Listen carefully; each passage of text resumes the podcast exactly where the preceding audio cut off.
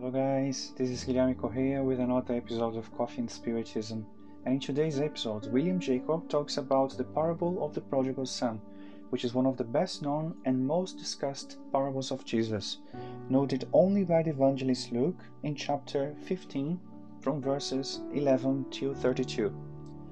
And the parable speaks of three characters the son who asks for and receives his inheritance, spends everything, faces terrible sufferings, repents, returns, and is received with a party. The father, who shares the inheritance with his children, sympathizes and forgives the youngest one when he returns home, in addition to give him some objects and great celebration. The last character is the eldest son, who stayed with the father in the absence of his brother, and who upon his return feels wronged and expresses his revolt because of the paternal gestures. The parable, in short, offers us several reflections. The important point that we need to address in this episode is about the presence of the three symbolic characters within us. Regarding the prodigal son, Emmanuel points out in the book Our Daily Bread. The prodigal son does not solely breathe where wealth is found in abundance. They are found in all areas of human activities, sleeping in diverse forms. Some great scientists on earth are reckless with their intelligence, dispersing intellectuality, poisonous thoughts, unworthy of the privilege they were endowed. Marvelous artists sometimes waste their imagination and sensibility uselessly through insidious and miserable ventures finally falling into the idle pursuit of relaxation and of crime. Usually, these spenders of divine blessings may think they are better than those in different positions and think they are inferior to them. How often do we misuse free will in face of various painful and difficult situations in life while being in a materially comfortable situation? However, it's necessary to observe the eldest son mentioned in the parable and recognize that he also symbolizes our own behaviors. How often do we rebel against these we consider sinners? How often of us wants criminals to be punished for eternal life without the right for forgiveness and the opportunity to start all over again?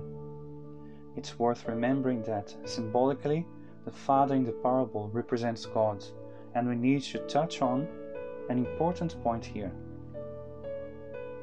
As there are those who are close to God only in appearance, they carry out the label of religious people, but if their compassion and mercy are tested, they manifest their incomprehension towards the just and loving God mentioned by Jesus in the Sermon of the Mount.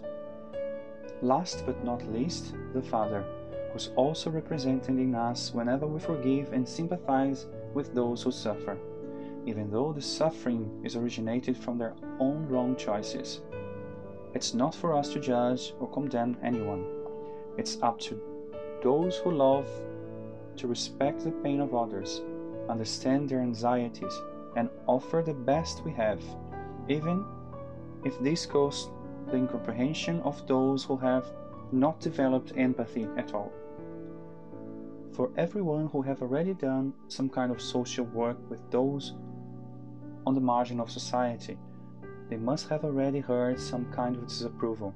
The most common of all is if you continue to help them in this way, they will continue to live in the same lifestyle and will make the same mistakes again and again. So, if we may ask, when has hatred solved a problem? It's even caused a false sense of solution, but the future will show that it has just created another problem. The only way to change these things is through love. We have to develop day by day the divine being that exists within us. In order for this to happen, it's essential to recognize our own weaknesses, and at the same time, we must accept that pain is part of the process of evolution and self learning taking on mistakes that we have committed and making the way in search of reparation.